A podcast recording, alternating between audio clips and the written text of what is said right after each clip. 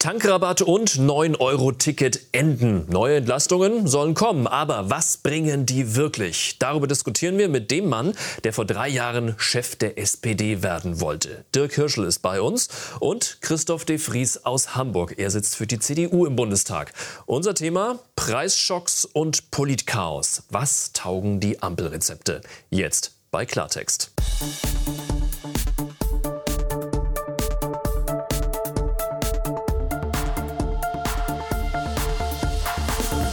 Und damit ganz herzlich willkommen. Schön, dass Sie bei uns sind bei Klartext aus Berlin. Ich freue mich, dass Dirk Hirschel da ist. Er kennt sich aus mit Finanzen. Er ist Chefvolkswirt bei der Gewerkschaft Verdi. Er ist SPD-Mitglied und er wollte 2019 auch Vorsitzender der SPD werden. Er fordert eine Übergewinnsteuer und auch die Schuldenbremse. Die muss weiter ausgesetzt bleiben. Schön, dass Sie da sind. Herzlich willkommen. Mich freut es ebenso. Geht gar nicht, sagt die CDU. Deutschland muss die Schuldenbremse wieder einhalten und die Gasumlage von Wirtschaftsminister Robert Habeck, die ist eine Chaosumlage. Darüber sprechen wir mit Christoph de Vries, Bundestagsabgeordneter der CDU. Herzlich willkommen, schön, dass Sie bei uns sind. Vielen Dank. Ja, erneut kommt kein russisches Gas nach Deutschland. Erneut steigt der Gaspreis und gleichzeitig läuft auch noch das Entlastungspaket aus. Das bedeutet nämlich Tschüss Tankrabatt und das bedeutet auch Tschüss 9-Euro-Ticket. Endstation fürs Entlastungspaket 2.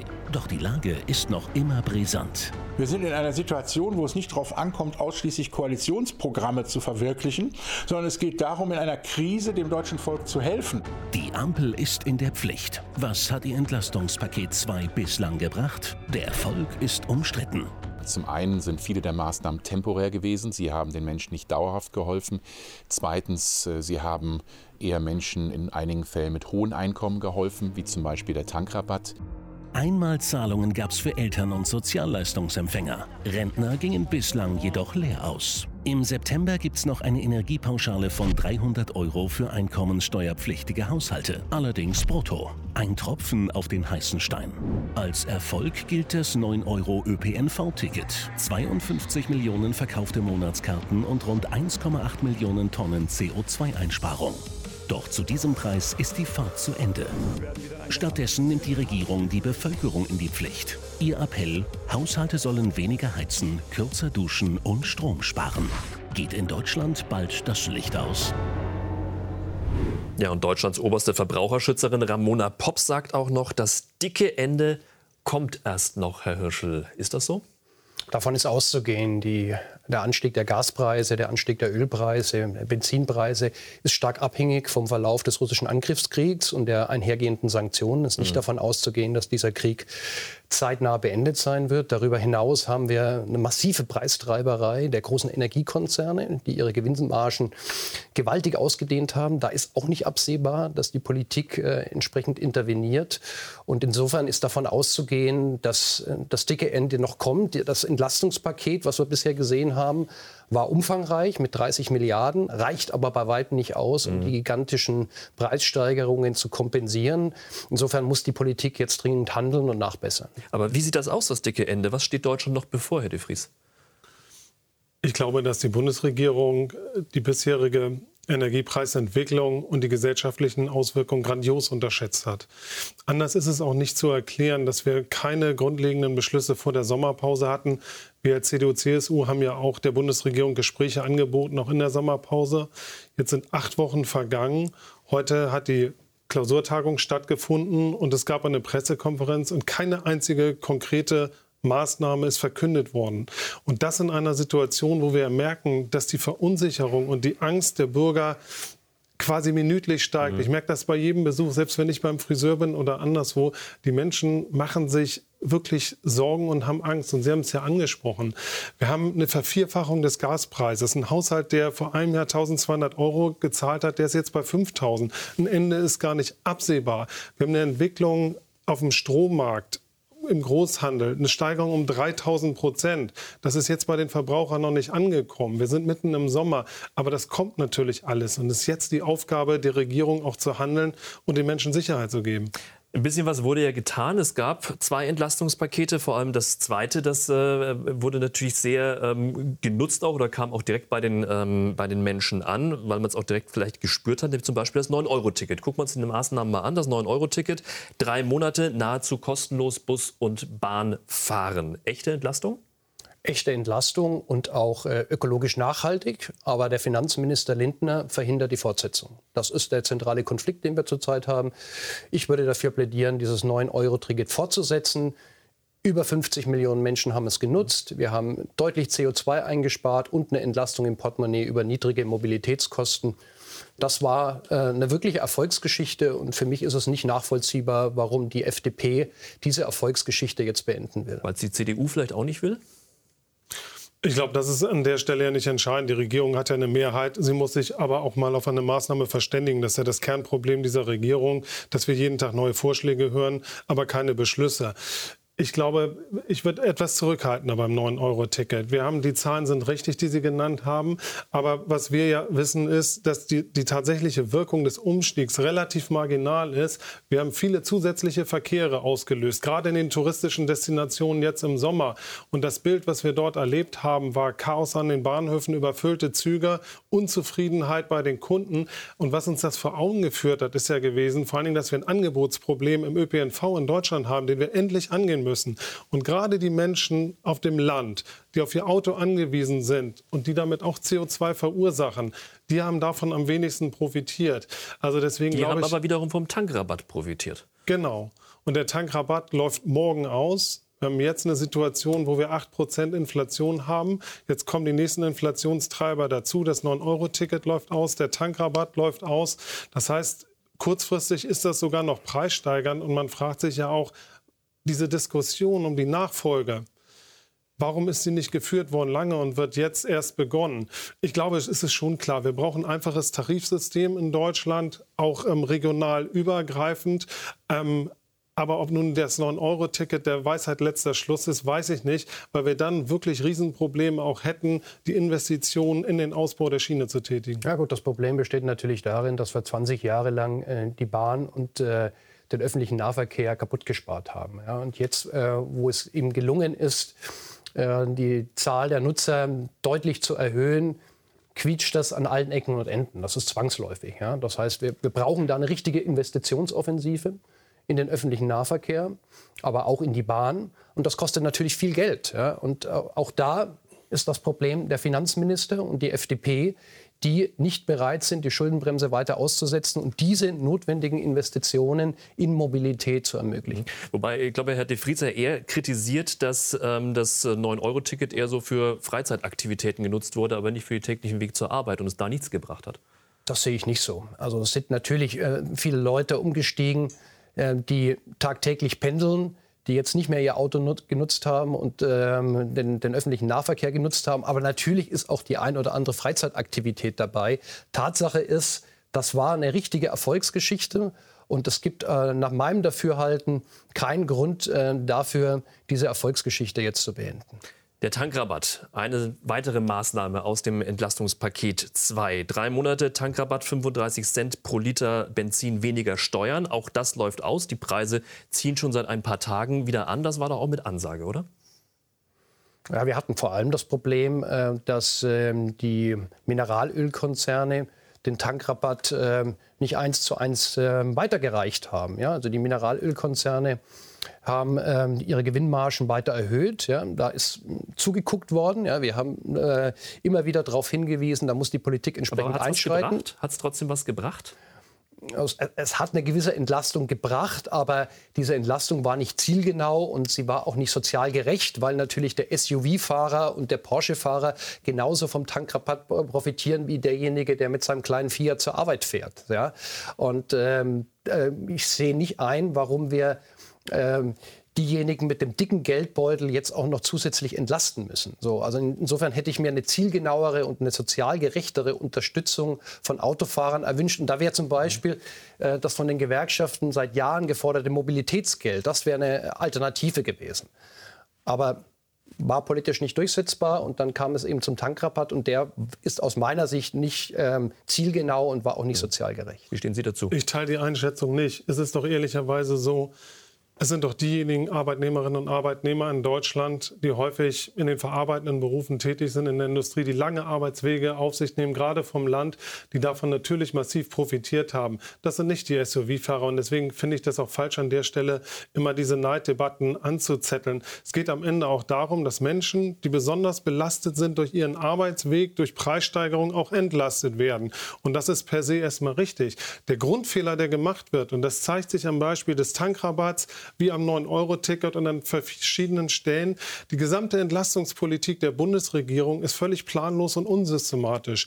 Wir haben ein Wirrwarr aus Einzelmaßnahmen, was temporär befristet ist, was nicht zielgenau ist, teilweise was nicht dauerhaft ist. Und das merken die Leute auch. Und in so einer Situation, wo wir jetzt wissen, die Energiepreise sind massiv gestiegen, diese Entwicklung wird kurzfristig auch nicht enden, brauchen wir doch einen richtig verlässlichen Plan mit einer langfristigen Wirkung, auf den die Menschen sich verlassen können. Da kann die Bundesregierung doch nicht alle zwei Monate neu anfangen zu verhandeln und sich zu zerstreiten in der Öffentlichkeit. Das, was wir da ja auch leben, erleben, ist lauter Konkurrenz und nicht Konsens. Und das ist wirklich ein schlechtes Bild, was die An Regierung dem Punkt würde ich Ihnen zustimmen. Was wir dringend brauchen, sind langfristig wirkende Maßnahmen.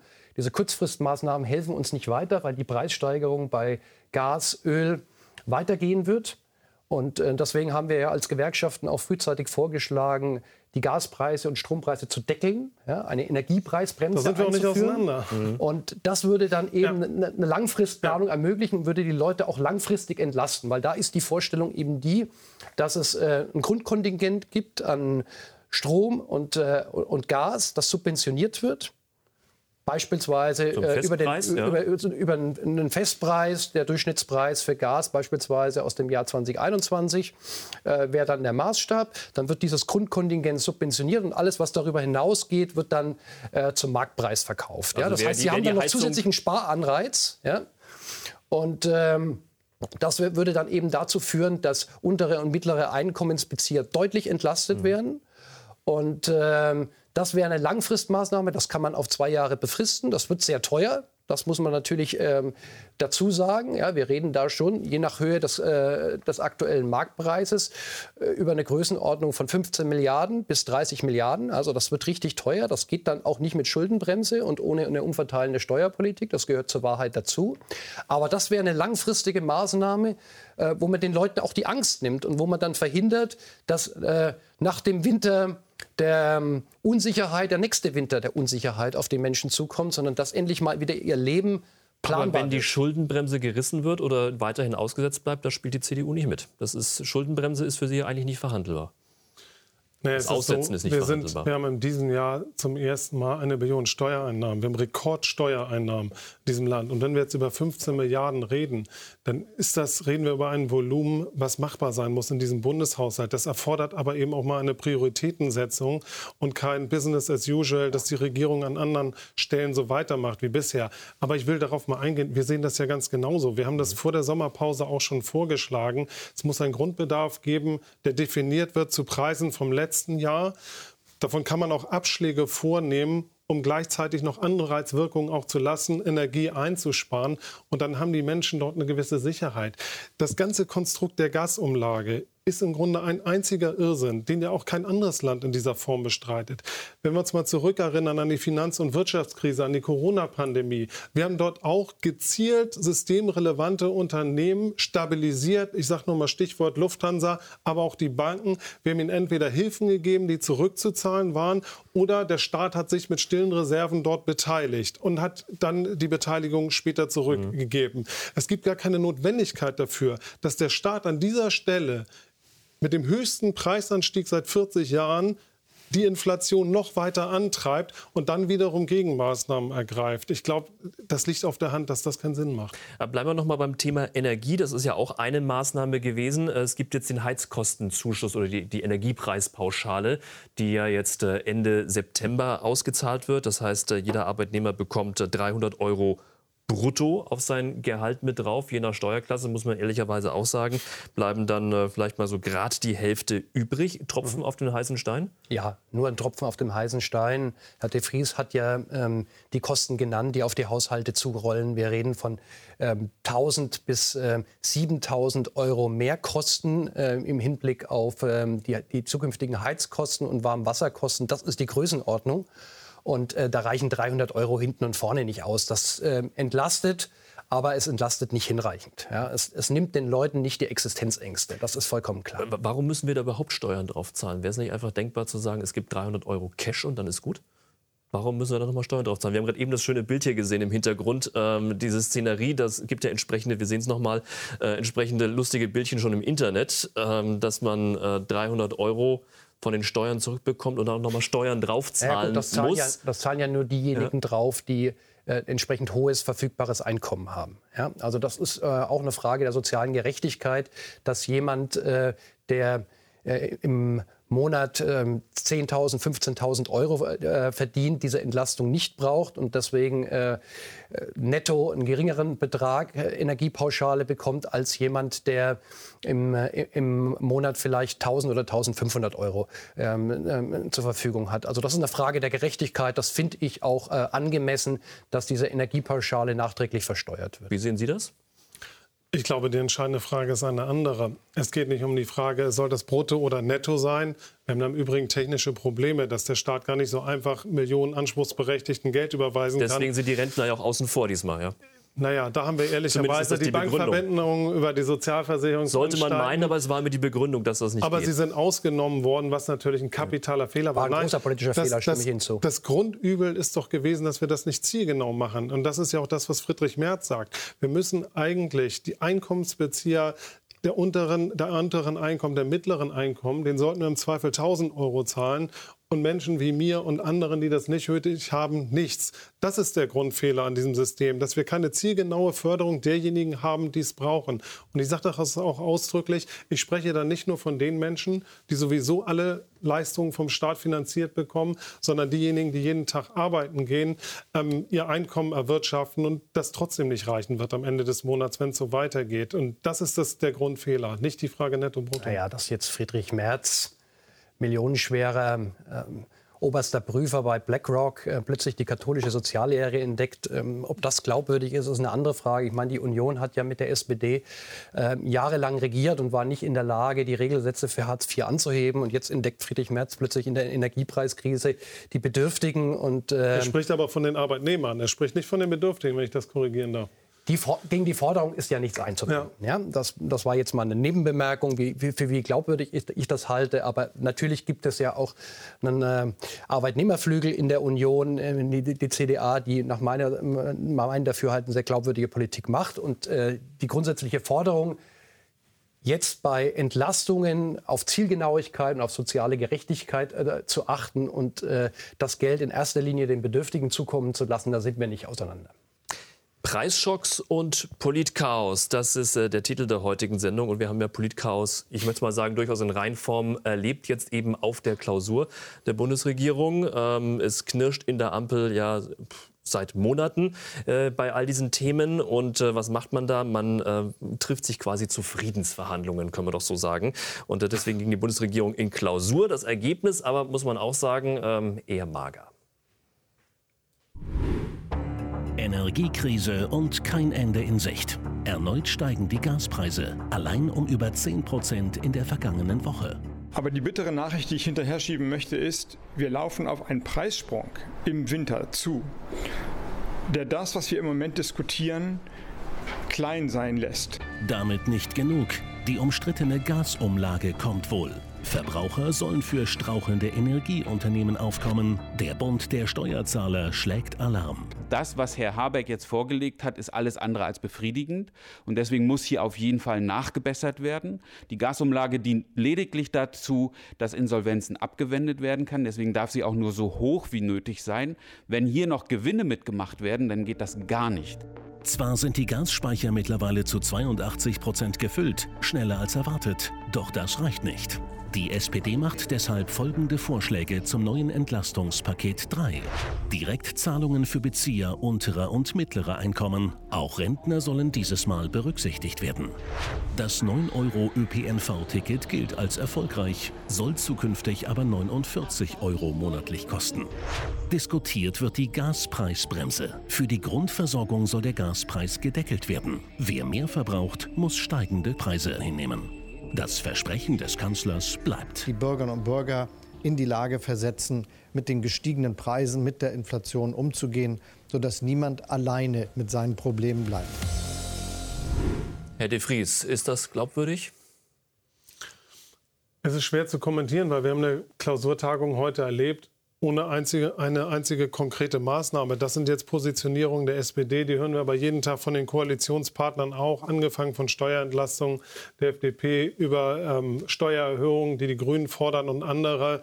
Und das ist ja das Kernproblem. Es gibt grundsätzlich ähm, viele Übereinstimmungen. Das ist, glaube ich, ja deutlich geworden in dem eben, was ich gesagt habe, mhm. ähm, mit einem Energiepreisdeckel, mit direkten Unterstützungsleistungen. Aber nun muss man mal abwarten, was da rauskommt.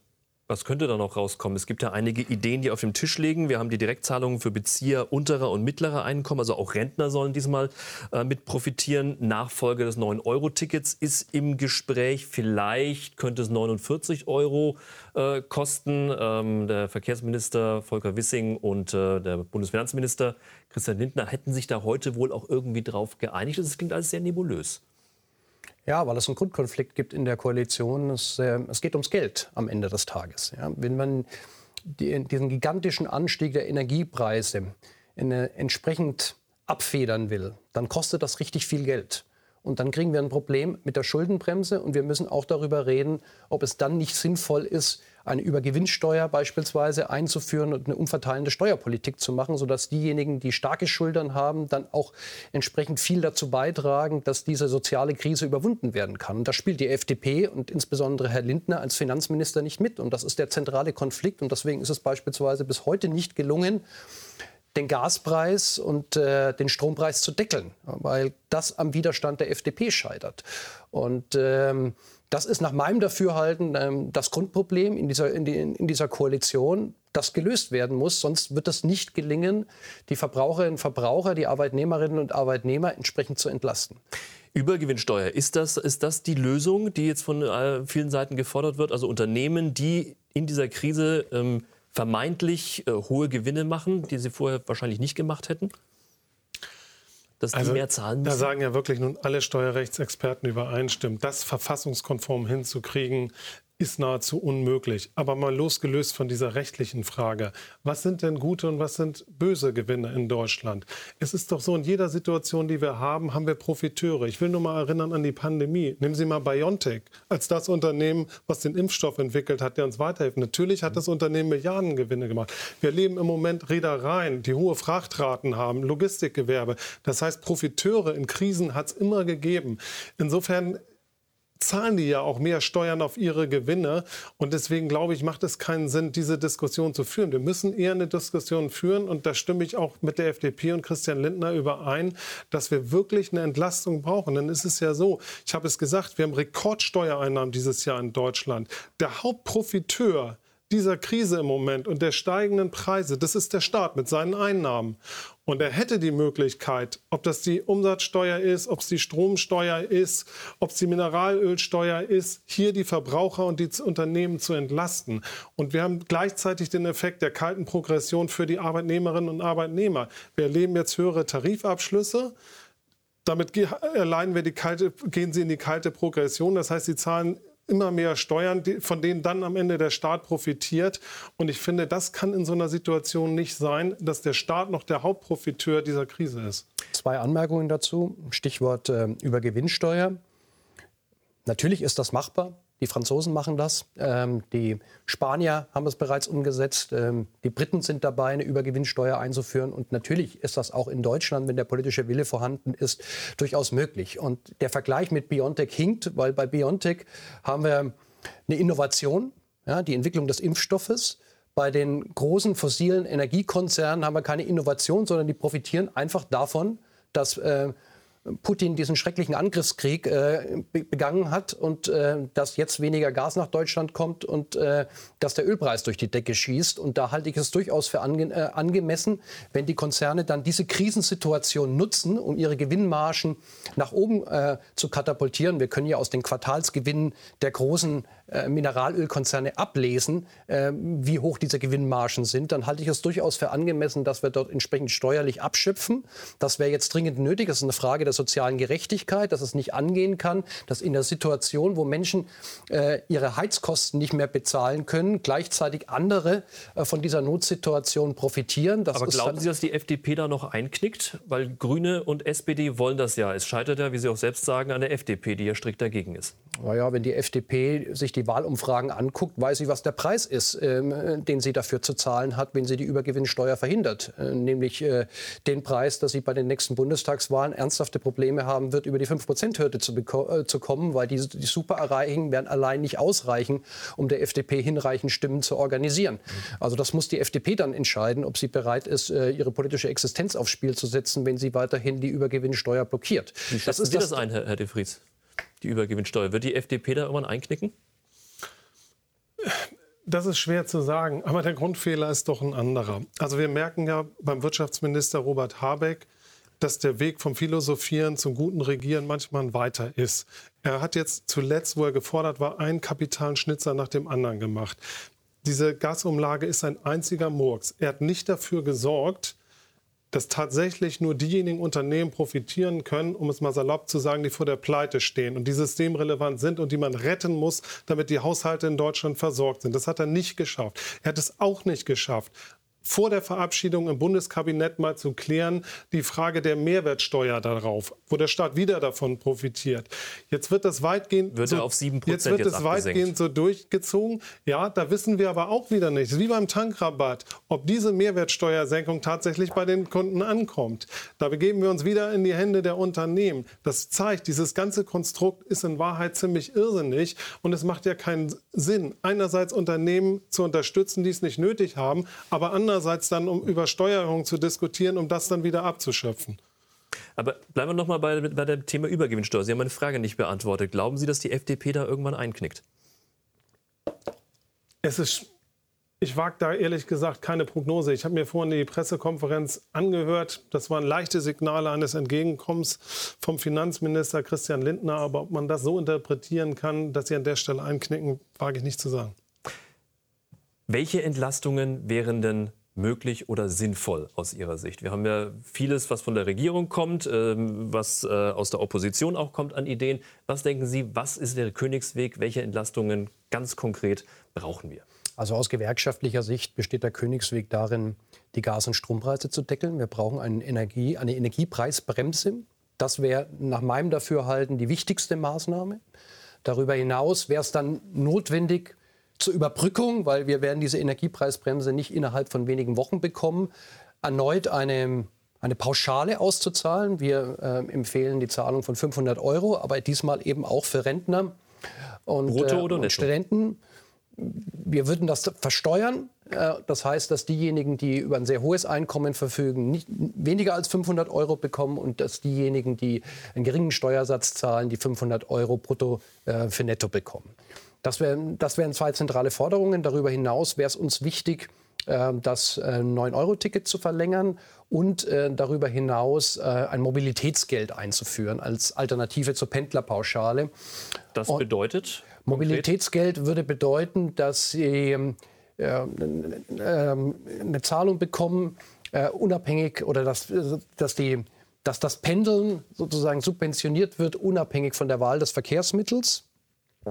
Und ähm, dass diejenigen, die ähm, über ein geringes Einkommen verfügen, eine höhere Subventionierung bekommen als diejenigen, die über ein hohes Einkommen verfügen. Das ist sozusagen der Unterschied zur heutigen Pendlerpauschale. Das könnte man, äh, wenn, wenn, man das will, könnte man diese Steuerreform äh, einleiten. Und was uns darüber hinaus natürlich besonders wichtig ist, was politisch bisher überhaupt nicht angegangen wurde, ist ähm, dass ähm, die Preistreiberei ähm, von großen Energiekonzernen mhm. beispielsweise, aber nicht nur von großen Energiekonzernen, ähm, dass die jetzt politisch angegangen wird, beispielsweise durch eine Übergewinnsteuer, weil das kann einfach nicht angehen, das ist inflationstreibend. Ja? Also wir, wir, wir diskutieren ja hier in dieser Republik ja. immer über Lohnpreisspirale, worüber wir eigentlich diskutieren müssen, aus meiner Sicht, ist die Gewinnpreisspirale. Ja? Wir haben das Problem, dass die hohen äh, Gewinnmargen die Preise treiben und nicht die Löhne. Weil bei den Löhnen haben wir die Situation, im letzten Halbjahr eine durchschnittliche Steigerung der Löhne um 4 Prozent und äh, eine Preissteigerung von bekanntlich 7 bis 8 Prozent. Das heißt, wir reden über Reallohnverluste. Bei den Gewinnen sieht die Situation zumindest bei den Unternehmen, die über große Marktmacht verfügen, anders aus. Die Daten vom Statistischen Bundesamt haben es diese Woche gezeigt, dass Reallöhne massiv gesunken sind, 4,4 Prozent zurückgegangen. Also das ist so das Niveau von 2014. Wir versuchen als Obwohl die Leute eigentlich mehr verdienen. Wir versuchen als Gewerkschaften rauszuholen, was wir rausholen können. Das haben Sie ja auch mitbekommen bei den Bodenverkehrsdiensten, äh, bei den Häfen, äh, bei der Lufthansa haben wir teilweise zweistellige Lohnerhöhungen durchsetzen können. Ja, aber das kriegen wir natürlich nicht in der Fläche hin, weil wir in Deutschland inzwischen nur noch eine Tarifbindung von äh, unter 50 Prozent haben. Das heißt, das, was wir aushandeln, kommt nur noch bei jedem zweiten Beschäftigten an. Das heißt, die Gewerkschaften sind und, überfordert. Und von, der, und von der Inflation wird momentan auch noch sehr viel aufgefressen. Das ist ja dann der nächste Punkt. Aber nochmal ähm, Frage auch an Sie. Was, was müsste aus Ihrer Sicht jetzt passieren? Ganz klar drei bis vier Punkte an Entlastungen, die wirklich aus Ihrer Sicht funktionieren. Also wir brauchen Energiepreisdeckel. Wir müssen ein Grund, Bedarf an Energie definieren zu vertretbaren, bezahlbaren Preisen, um die Leute hier direkt und unmittelbar mhm. zu entlasten, auch dauerhaft, solange das anhält. Wir brauchen Entlastung insgesamt der Einkommensbezieher. Ich habe das Thema kalte Progression angesprochen. Der Staat schöpft im Moment diese hohen äh, Einnahmen ja ab zu Lasten der Arbeitnehmerinnen und Arbeitnehmer, der Beschäftigten. Deswegen muss es auch Steuerentlastungen geben. Aber es gibt einen Punkt, über den haben wir noch gar nicht gesprochen. Und das ist die Ursache dieser ganzen Preissteigerung. Natürlich ist die Ursache im Kern der Krieg und die Verknappung der Energieträger. Mhm. Aber was bedeutet das denn für den deutschen Staat? Das bedeutet doch, dass wir alles dafür tun müssen auf der Angebotsseite der Energie, dass wir jede Kilowattstunde, die wir an den Markt bringen können, auch an den Markt bringen. Wir diskutieren jetzt seit März, April über den Streckbetrieb der drei verbliebenen Kernkraftwerke in Deutschland. Zehn ja. Millionen Haushalte, die damit versorgt werden. Wir haben vor der Sommerpause gesagt, wir müssen jedes, jedes Kohlekraftwerk, was wir noch haben, wieder ans Netz bringen, um das Angebot zu steigern und den Preisaufstieg zu dämpfen. Das Gesetz ist so schlecht gemacht, dass bisher ein einziges Kraftwerk ans Netz gegangen ist, und zwar aus folgendem Grund. Das erfordert Woche, Investitionen. Ja. Und kein Betreiber wird diese Investition tätigen, wenn er nicht weiß, wie lange er dieses Kraftwerk überhaupt betreiben darf. Auch das hat mhm. Robert Habeck nicht geregelt. Und das sind alles Punkte, die jetzt passieren müssen, damit wir einerseits einerseits Entlastungsmaßnahmen haben, aber auch andererseits an die Wurzel des Übels gehen, nämlich alle Möglichkeiten auf der Angebotsseite zu aktivieren. Das ist genauso wie dieser Besuch von Herrn Habeck in Katar gewesen. Sehr symbolträchtig, medienträchtig Heute haben die Kollegen mal nachgefragt, was ist denn daraus gefolgt? Es hat keinen einzigen Besuch, keinen einzigen Termin bisher gegeben mit der katarischen Regierung, dass wir wirklich ein Abkommen abschließen über die Lieferung von Flüssiggas in Deutschland. Wir haben Reisen gehabt nach Kanada, nach Norwegen, nach Katar. Also aus Ihrer Sicht sehr Kein viel Symbolpolitik, die ja. da äh, stattfindet, um schöne Bilder zu erzeugen. Ähm, den Deutschen geht derweil das Geld aus. Die Menschen können sich immer weniger leisten. Der Winter steht bevor. Und die Frage ist natürlich auch an dieser Stelle, wie lange machen das die Menschen noch friedlich mit? Russlands Krieg wird zu Deutschlands Krise. Galoppierende Verbraucherpreise und hohe Energiekosten sorgen für Frust. Auch Politiker sehen den Wohlstand in Gefahr. Der Ukraine-Krieg macht uns alle ärmer, zum Beispiel weil wir mehr für importierte Energie zahlen müssen. Diesen Wohlstandsverlust kann auch der Staat nicht auffangen. Was bedeutet das für die Zukunft? Der Soziologe Ortwin Renn hat eine düstere Prognose. Die absolute Knappheit von Energieträgern, vor allem von Gas, das ist etwas, was es im Bundesrepublik Deutschland bisher noch nicht gegeben hat, dass wir also bei einem ganz kritischen Gut zu wenig haben, um die Nachfrage wirklich zu befriedigen. Das heißt, wir können in Verteilungskämpfen denken, also wir können mit Demonstrationen rechnen, wir können damit rechnen, dass vielleicht eben auch Leute einfach boykottieren äh, bestimmte Firmen. Das kann durchaus 10, 15 Prozent äh, sein, die sich jetzt tatsächlich äh, durch das Handeln der Bundesregierung nicht mehr vertreten fühlen. Es droht ein Riss in unserer Gesellschaft. Wie heiß wird der Herbst wirklich? Unsere Aufgabe ist, sicherzustellen, dass unser Land auch für stürmische Zeiten gut gewappnet ist. Ich bin da zuversichtlich, dass das gelingt. Herr Hirschel, gelingt das wirklich aus Ihrer Sicht? Ja, die entscheidende Frage ist, ob es gelingt, die ähm, Kosten der Energiepreiskrise sozial gerecht zu verteilen. Das ist bisher nicht geschehen. Und äh, da halte ich es auch für vollkommen legitim, dass, äh, wenn die Politik dazu nicht in der Lage ist, und äh, die Bewährungsprobe ist jetzt dieses dritte Entlastungspaket, dass sie dann ähm, ihre demokratischen Mittel, dass die Öffentlichkeit dann ihre demokratischen Mittel nutzt. Und dazu gehören natürlich auch Demonstrationen, genauso wie, ähm, wie, wie Tarifauseinandersetzungen, um für mehr soziale Gerechtigkeit zu sorgen. Ähm, das ähm, halte ich für vollkommen unproblematisch. Ja? Und Soziologe Ortwin Renn, den wir gerade eben im äh, Beitrag gesehen haben, der ist ja auch in Sorge, fürchtet sogar Verteilungskämpfe. Sie sind äh, auch Soziologe. Hm. Sehen Sie das auch für den kommenden Herbst kommen? Herbst und Winter? Ja, ich habe schon große Sorgen, dass das ein sehr ungemütlicher Herbst wird. Und ob das passiert oder nicht, hängt maßgeblich davon ab, ob die Bundesregierung es jetzt schafft, schnell umfassende, langfristige Beschlüsse zu treffen, die den Menschen Sicherheit gibt und ihnen auch den Eindruck vermittelt, dass sie mit diesen Belastungen nicht alleine bleiben. Die Bundesregierung ist jetzt in der Pflicht und es wird alleine am Ende an ihr liegen, ob das so kommt oder nicht. Wir stehen dazu bereit als Union. Uns ist dieser Sprengstoff auch bewusst. Es ist am Ende ein legitimes Mittel natürlich auch, im Zweifel auf die Straße zu gehen und gegen diese Regierungspolitik zu demonstrieren. Aber das sage ich auch als Innenpolitiker, der ich bin. Wir haben natürlich schon die Sorge, dass wir dann die falschen Profiteure, insbesondere von ganz rechts haben, aber auch von links, die sich das zu eigen machen und das auch noch nutzen, ihre Narrative zu verbreiten und zu verstärken, die wir ja eh schon im Moment sehr laut hören, gepaart mit russischer Desinformation, mit Propaganda, ähm, die sozusagen die deutsche Politik, die Bundesregierung als Urheber dieser ganzen Krise darstellen und eben nicht Herrn Putin und seinen brutalen Angriffskrieg. Und deswegen ist jetzt die Bundesregierung gefordert. Also Sie glauben, dass sich dann da auch Rechte unter die entsprechenden Proteste mischen und das mit befeuern? Also ich bin ja regelmäßig im Gespräch mit allen Präsidenten unserer Nachrichtendienste und auch in den Ländern. Und die Möglichkeit besteht, ich will bei der Gelegenheit sagen. Ähm, Wobei das ja auch oft äh, bei den letzten, während der Corona-Proteste ja. oft kolportiert wurde, dass ja, das, das alles aber nur viel Rechte Falsches sind. kolportiert worden. Also da gab es auch Rechte. Der wesentliche Teil dieser Demonstranten war das aber nicht. Ich gehe mal davon aus, wenn Menschen mit einer Friedenstaube und mit Regenbogenflaggen neben mir demonstrieren, dass das jetzt nicht ausgewiesene Rechtsextremisten sind. Die versuchen das natürlich, sich zunutze zu machen. Ähm, da muss man auch jeden Demonstranten dazu aufrufen, sich davon zu distanzieren und nicht mit denen gemeinsam zu marschieren. Aber man muss eben auch Verständnis für die Menschen haben, wenn sie keine andere Möglichkeit sehen, ihrer Sorge Ausdruck zu verleihen. Dazu zwei Anmerkungen. Also zum einen finden die Verteilungskämpfe nicht erst in der Zukunft statt, sondern finden aktuell statt. Die Inflation betrifft die unteren und mittleren Einkommensgruppen viel härter als diejenigen, äh, die den dicken Geldbeutel haben. Das ähm, ist die erste Anmerkung. Zweite Anmerkung ist, wenn Gewerkschaften in diesem Land aufstehen und gegen Regierungspolitik äh, demonstrieren sollten, äh, was zurzeit nicht ausgemacht ist, aber was durchaus möglich ist, ja, dann besteht nicht die Gefahr, dass ähm, sich irgendwelche Extremisten daran beteiligen. Also wir als Gewerkschaften sind ja wohl unverdächtig, äh, extremistisch zu sein. Wir waren diejenigen, die die Demokratie nach 45 in Deutschland aufgebaut haben. Ja? Und wenn wir mit der Regierungspolitik nicht zufrieden sind und unseren Protest auf der Straße äußern, dann ist das absolut legitim und ist das Extremismus vollkommen unverdächtig.